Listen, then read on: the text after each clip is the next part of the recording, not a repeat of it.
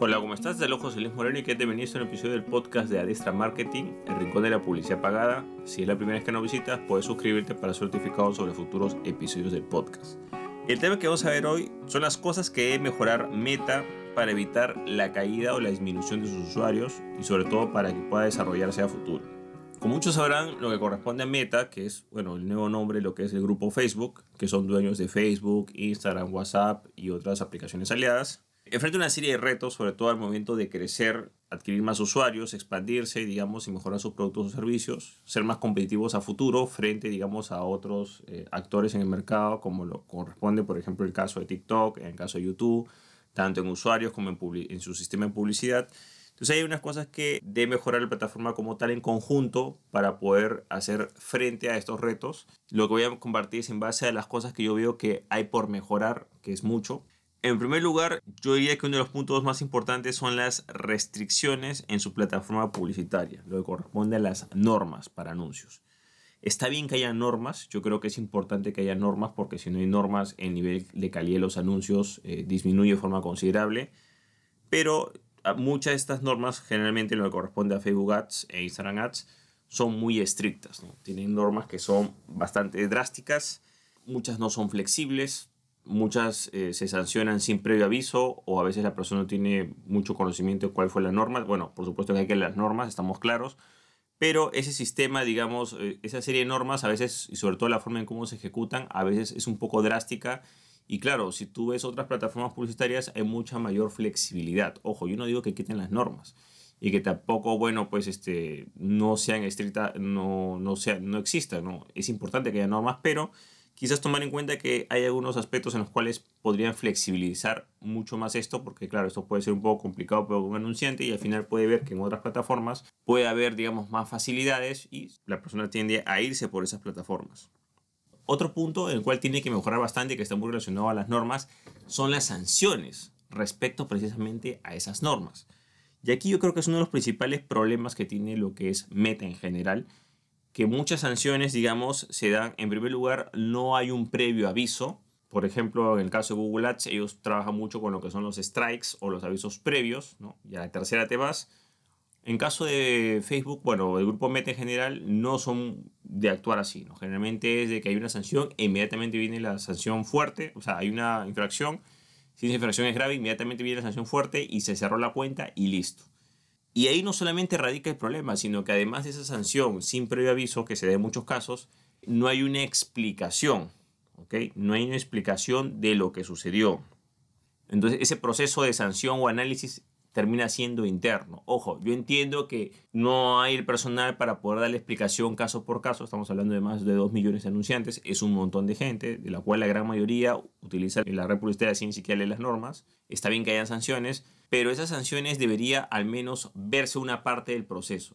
O sea, ok, es sanción permanente. Bueno, en primer lugar, yo pienso que deberían haber strikes, avisos previos. Porque date cuenta que sancionar una cuenta directamente, sin ningún aviso previo, es como que te metan a la cárcel sin ningún tipo de notificación o juicio. Mejor entender. Tiene que haber al menos un paso previo. Bueno, supongamos que llega la sanción, indiferentemente de cuál sea el motivo. Tiene que haber una exposición sobre qué normas al menos incumplió y cuál fue la decisión que se tomó respecto a eso. Es información muy elemental o muy básica. Entonces muchas veces muchos sancionados de forma permanente no tienen acceso a esa información. ¿Qué es lo que tienen que hacer? Y a veces lo que personalmente me sucede, que muchas empresas llegan, que les han sancionado, y prácticamente hay que leer las normas, investigar y deducir en base a los hechos qué fue lo que pasó. Por supuesto que estamos hablando que el anunciante tiene responsabilidad porque tiene que conocer las normas y todo eso, perfecto. Pero al momento de imponer la sanción, que no está mal que se imponga una sanción, tiene que haber cierta información, como por ejemplo, ejemplo, si tú te vas a la cárcel, bueno, pues te tienen que decir por qué delito te fuiste a la cárcel y qué fue el procedimiento que dedujo que tú eres culpable, mejor entenderlo, algo básico. Entonces, si tú dices, bueno, usted se va a la cárcel, bueno, porque violó las normas de esta ciudad, pero tú no, no especificas las normas que se violaron, mejor entender, entonces no hay cierta transparencia. Entonces es importante tomar en cuenta de que lo que corresponde al proceso de sanciones y sobre todo esos procedimientos, digamos, internos que se dan al momento de tomar esas decisiones de sanciones, no son muy transparentes, ¿ok? Y esto quizás es uno de los principales puntos en los cuales eh, la red publicitaria de Meta en general se ha ganado esa mala fama o esa mala reputación o esa, no sé, pues esa imagen arbitraria respecto a eso. Yo creo que simplemente poniendo un procedimiento sencillo de cuál fue la decisión que se tomó, de cuál fue la falta cometida de una forma bastante accesible, yo creo que sería suficiente en este caso, pero lamentablemente eso generalmente no se da. Otra cosa por mejorar es lo que corresponde a permisos para anuncios, eh, los procedimientos que sean más transparentes. Ejemplo, hay muchas empresas que postulan para un permiso de criptomonedas, permisos para hacer anuncios, no sé, pues en el tema financiero, diferentes rubros que para anunciarse necesitan un permiso especial de Facebook. ¿Cuál es el problema? Pasa algo muy similar con el otro caso de sanciones. Este proceso de aprobación o rechazo de anuncios no es muy transparente. Generalmente Facebook cuando tú pides un permiso te dice sí o te dice no porque no cumple nuestros criterios y listo, no te da más información. Recientemente ha habido un esfuerzo, en el caso de Facebook Ads, por eh, mencionar algunos lineamientos o algunos permisos que tomen en cuenta referente a unos anuncios, por ejemplo, de criptomonedas. ¿no?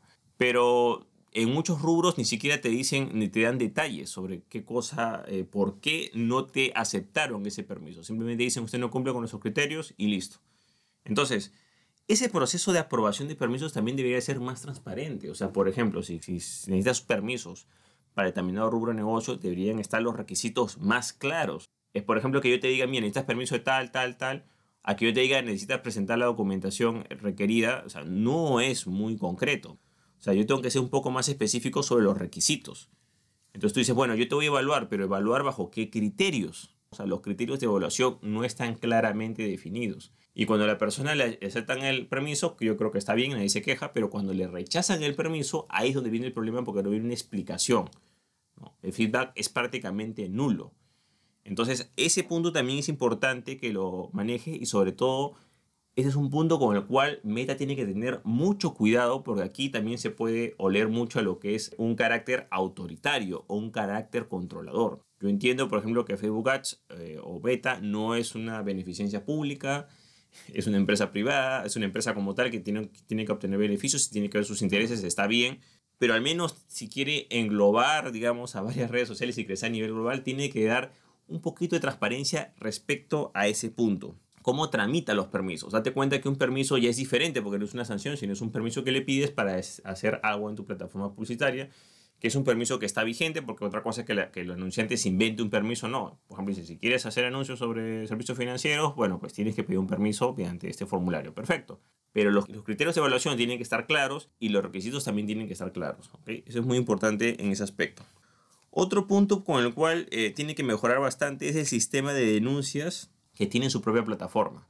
Los usuarios pueden presentar denuncias anónimas sobre diferentes contenidos. Mira, esto me parece que está mal, esto debería bañarlo por este y motivo. Pero, ¿qué es lo que sucede?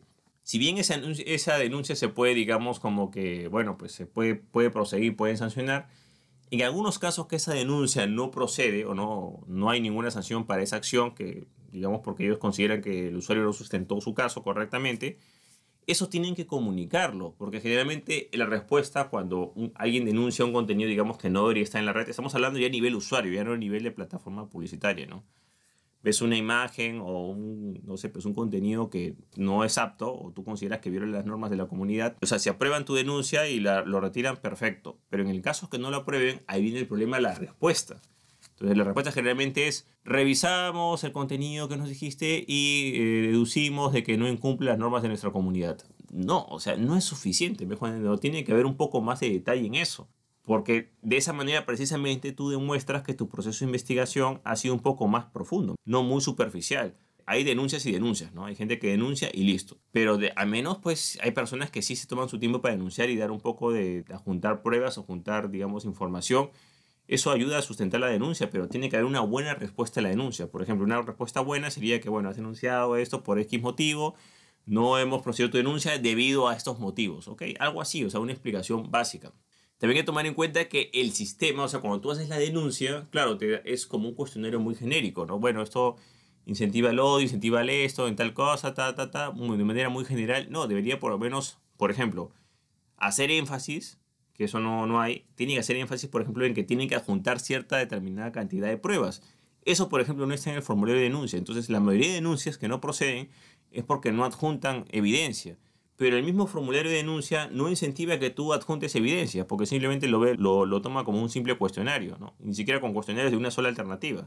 Entonces, el sistema de denuncias y el proceso de evaluación de las mismas y las respuestas que le dan los usuarios de las denuncias que han presentado ellos mismos tienen que ser más detallados. Y sobre todo este es el punto muy importante porque ese sistema de denuncias precisamente ayuda a que el sistema de control interno que tiene la plataforma social por sus propios usuarios sea más eficiente. Sobre todo en este aspecto yo considero que debería haber un poco más de descentralización. Sobre todo para poder, digamos, tener más información sobre las normas, porque claro, estamos claros que Meta, sus plataformas en general, no pueden controlar todo, porque realmente es prácticamente imposible. Ellos reaccionan o trabajan en base a las denuncias. Pero este sistema de denuncias o quejas privadas tiene que ser más efectivo precisamente para que tenga esa capacidad de detectar más fallos en la plataforma. Entonces, yo diría en primer lugar que hay que fijar los criterios de evaluación. Si, lo, si el criterio de evaluación va a ser para tramitar una denuncia de un usuario que adjunte pruebas, entonces en el formulario de denuncia tiene que mencionarse que tiene que adjuntar cierta cantidad de pruebas para que su denuncia sea tomada en serio, o al menos una advertencia, ¿no? para que el usuario no, no sienta que su denuncia es en vano. ¿no? Y segundo, cuando se le da la respuesta y la denuncia no ha procedido, entonces se tiene que dar una explicación básica. Yo no estoy diciendo que den detalles, que le den una asesoría, pero una explicación básica por qué eso no procedió. De esa manera sería un poco más transparente el sistema. Otro punto en el cual tiene que mejorar Meta es el sistema de revisión, ya sea tanto para denuncias o como para infracciones de, anuncios. Esta plataforma se apoya mucho en lo que son inteligencia artificial y sistemas automatizados, que lo que hacen es revisar las cosas de forma automática y algunos casos nada más o algunas cosas se la dan al personal, digamos, eh, presencial que analiza los casos. Entonces, ¿qué es lo que sucede? Que lamentablemente la proporción de sistemas automatizados que, o sistemas que hacen revisiones de forma automatizada, software o programas, que no son personas, es mayor que las personas reales. Quizás no esté mal que sea mayor que las personas reales por la capacidad que no, no pueden tener para atender a todo el mundo, pero que esa proporción no sea tan marcada. O sea, yo creo que debería ser al revés, digamos, ¿no? La mayoría de personas presenciales y solamente una parte más pequeña lo que es la parte automatizada o digamos, inteligencia artificial o software o programa. O quizás igual, mitad, mitad. El problema es que no es así. El problema es que la gran mayoría de casos y situaciones se manejan por programas o software automatizados y solamente una minoría ve lo que es la parte presencial, o sea, personas reales. Entonces, en este aspecto yo digo que uno, o la herramienta automatizada mejora, evoluciona, o reducen la proporción en su uso y aumentan la capacidad de personal presencial. Pero no puedes tener una amplia base de revisiones con sistemas automatizados que tienen ciertas deficiencias y la parte presencial es muy limitada. Date cuenta que siempre cuando uno utiliza una herramienta de inteligencia artificial, la inteligencia artificial, ojo, en el momento actual en el que estamos, no llega a reemplazar el criterio de una persona real. Sin embargo, la inteligencia puede ser bajo el concepto de inteligencia aumentada o ampliada o amplificada, Claro, la persona o el supervisor manual tiene herramientas que complementan su análisis, eso está bien, pero no puedes dejar procesos completos a que las herramientas de inteligencia artificial decidan. Por ejemplo, hay casos en que un anuncio lo revisa la, inteligencia artificial y la inteligencia artificial decide cerrar la cuenta publicitaria en ese mismo momento. O sea, por lo menos se le cierra una cuenta publicitaria, no debería estar a cargo de una inteligencia artificial, debería ser a cargo de una persona presencial. Es uno de los principales cambios que hay que dar. Entonces, mientras la inteligencia artificial tenga más campo de acción, claro, es lo más cómodo, pero no es lo más efectivo. ¿no? Y también hay que tomar en cuenta que la inteligencia artificial tiene la gran desventaja que no tiene ese trato personalizado. Entonces, de repente una persona, un anunciante o un usuario ve toda su interacción es con un bot o con un robot y de repente se va a otra plataforma en la competencia y ve que hay alguna persona que lo atiende, por supuesto que va a preferir lo otro. Por supuesto que estamos claros que no se trata que le des una asesoría completa o que estés, eh, digamos, respondiendo a los caprichos del anunciante o del, o del, creador o del usuario, pero que no abuses tanto de la parte de sistemas automatizados, porque los sistemas automatizados en la actualidad tienen ciertas limitaciones de interpretación y de análisis y sobre todo de imponer sanciones en algunos casos. Entonces quizás está bien que se utilice esa herramienta, pero reducir un poco más esa proporción. Otro punto que tomar en cuenta es quizás lo que es la parte de anuncios WhatsApp en lo que corresponde la parte display. La parte de WhatsApp es una parte de meta que todavía no ha sido explotada. O sea, a diferencia de Facebook Ads, eh, de Facebook o de Instagram, donde ya aparecen anuncios normal, o la red de audiencias, en WhatsApp no hay anuncios display, solamente hay anuncios privados para generar mensajes a WhatsApp desde otras plataformas. Estratégicamente quizás pueda ser que sea bueno, pero no es bueno que pase mucho tiempo hasta que se implemente ese sistema de anuncios porque entre más tiempo se muere mostrar sus anuncios, cuando se muestren, los usuarios van a sentir, digamos, ese rechazo porque los estás acostumbrando a que no hay una plataforma de anuncios básica, o sea, display como tal en esa plataforma. Por ejemplo, algo muy interesante que estaba sucediendo, que se estaba proponiendo, que supuestamente iba a salir hace un año, año y medio, eran los anuncios display que había en la parte de historias de WhatsApp. Pero por X motivo se postergó eso. Entonces yo creo que es bueno que sí, no abusar, no, no digamos, este, llenar todo WhatsApp de anuncios, pero al menos dar un espacio para los anuncios para que el usuario se vaya acostumbrando. Bueno, tienes que educarlo de que, bueno, no estás pagando, bueno, pues ves publicidad en vez de pagar. Perfecto. Pero cuando tú le das algo gratis y encima no le muestras publicidad, corres el riesgo que esa plataforma, por supuesto, va a tener bastante engagement y todo, pero cuando llegue el, momento de colocar esos anuncios, va a haber esa barrera por parte del usuario. Bueno, esto es algo más que todo en temas de tiempo. Yo supongo que el grupo Meta en, algún momento lo hará. Actualmente los anuncios que hay en WhatsApp son anuncios indirectos, o sea, hay anuncios que generan mensajes privados en WhatsApp, pero no hay una red de display como tal en WhatsApp. Se planteó en un momento, al final no se iba a ejecutar. No sabemos si más adelante esto cambiará, pero yo creo que ese es un punto importante que sí tiene que implementar. Bueno, vamos con otro punto que es el programa de monetización para creadores de contenido. Y este punto yo creo que es muy importante porque es una buena forma de introducir o retener a los creadores de contenido. Hay gente que monetiza porque crea contenido en videos, etc. Y pone anuncios ahí. Entonces date cuenta que este sistema lamentablemente en Facebook es un sistema, bueno, en Facebook e Instagram es un sistema poco flexible, un poco más tirado a la antigua un poco arcaico, vamos a decirlo así, en comparación con otras plataformas. Entonces, por ejemplo, en el caso de YouTube, eh, el sistema de monetización tiene unos requisitos básicos, pero es muy sencillo de implementar y es muy sencillo de ejecutar. En cambio, en el caso de, Facebook e Instagram, no, que hay que cumplir X requisitos, que sí, que mejor esto que no. Entonces, claro, sí hay creadores de contenido que monetizan, sí, pero esa cantidad de creadores de contenidos es mucho más reducida en comparación con otras plataformas. El proceso para entrar en ese sistema es más complejo en lo que es Facebook e, e, e, Instagram en comparación con otras plataformas. Y muchos usuarios prefieren otras plataformas que esas porque, bueno, pues me dejo entender, ¿no? O sea, no es algo significativo.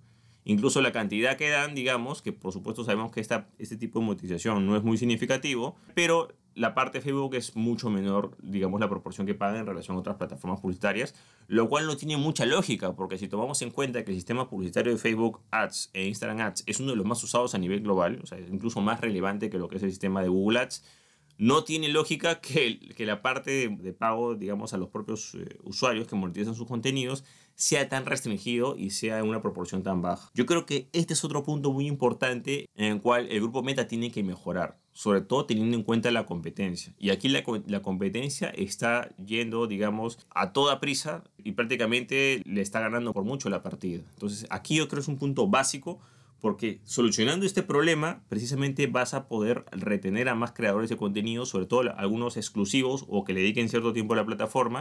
Entonces es importante tomar en cuenta este aspecto para mejorar a futuro, sobre todo para mejorar la calidad de los contenidos, tener más volumen de contenido y retener a más creadores de contenido. Y por último, lo más importante, en lo que Meta tiene que mejorar es en la selección de los verificadores de noticias o el cambio del sistema de verificación de noticias. ¿Qué es lo que sucede? Como muchos sabrán, en las redes sociales, generalmente estamos hablando de Facebook, Instagram, hay muchas fake news, noticias que no son muy, muy verificables, que se, se expanden mucho, que bueno, eso es en todas las plataformas. Pero aquí el problema que tiene Meta son los verificadores. Entonces, ¿qué es lo que sucede con los verificadores? El método actual de verificación, o sea, por supuesto que hay procesos internos, pero el método actual en el cual Facebook se apoya en la comunidad es que a dedo nombra ciertas empresas o sitios para que verifiquen las noticias y listo. ¿Y cuál es el problema de utilizar ese sistema? Que no es un sistema totalmente imparcial, es un sistema parcializado. Por ejemplo, vamos a poner algo muy sencillo, ¿no? Entonces, de repente, en un país selecciona a, no sé, a una línea periodística, a unos reporteros que tienen cierta ideología o cierta, digamos, no sé, pues cierta inclinación política. Entonces, ¿qué es lo que sucede? Que lamentablemente esas, esa prensa, sobre todo estamos hablando de Latinoamérica, donde no hay mucha imparcialidad en ese aspecto, entonces claro, va a hacer el check de las noticias, pero va a siempre a favorecer hacia su lado, o sea, no es un control transparente, o sea, lamentablemente es, triste decir esto, pero no puedes pensar que un, una empresa periodística o un programa periodístico eh, de Latinoamérica sea totalmente objetivo. O sea, generalmente no se caracteriza por eso, ¿no? Por ejemplo, en muchos países eh, la, prensa siempre tiende a tirar hacia un lado de un partido, de un gobierno, etcétera, ¿no? Y siempre va a tender a, jalar para un lado. Es muy, muy raro ver prensa imparcial, ¿no? Entonces, Este sistema que utiliza esos verificadores, entre comillas, es un sistema que no es objetivo y no es imparcial. O sea, ayuda quizás para algunas noticias que sean pues muy, muy descaradamente falsas o muy especulativas, pero cuando ya entramos al, al lado gris, pierde objetividad. ¿Qué es lo, recomendable? Lo recomendable es que ese sistema, uno, que esos verificadores no sean elegidos de esa manera. O sea, tiene que ser mucho más descentralizado. Otro sistema, ¿cuál será? No sé. Puedes poner gente particular y que mediante, no sé, pues el número de, de votos, de denuncias, lo que sea, etcétera, o nombrar otros verificadores. Pero nombrar eh, reporteros que trabajan para ciertos medios que tienen cierta inclinación política de determinados partidos, sobre todo en Latinoamérica, ojo, no sé cómo sea este en otro, quizás este sistema sí funcione en otros países donde la prensa es más responsable, podría funcionar, pero en Latinoamérica no funciona esto. Entonces, ¿qué pasa? Al tener ese problema con los verificadores de noticias, automáticamente se filtra un montón de noticias que, o se verifican noticias que, que son inválidas, o quizás algunas noticias que son verdaderas se banean. Entonces pasan cosas totalmente ilógicas, ¿no? no, no funciona ese sistema. El sistema tiene que cambiar.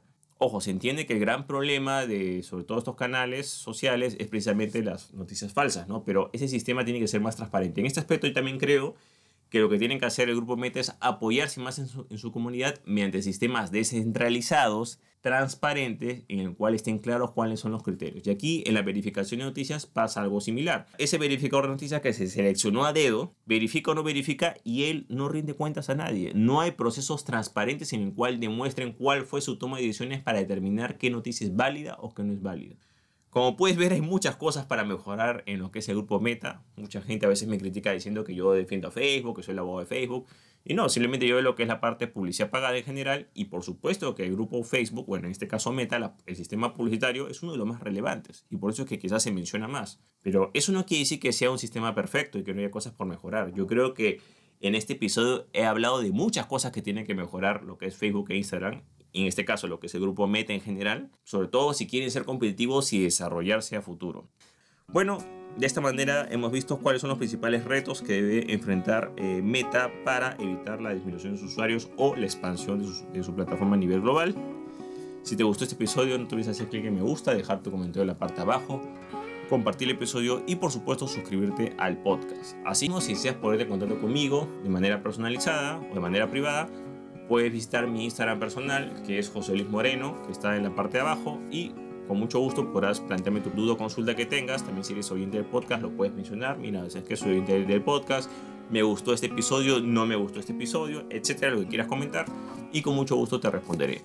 Bueno, eso es todo conmigo, muchísimas gracias y estamos en contacto. Hasta luego.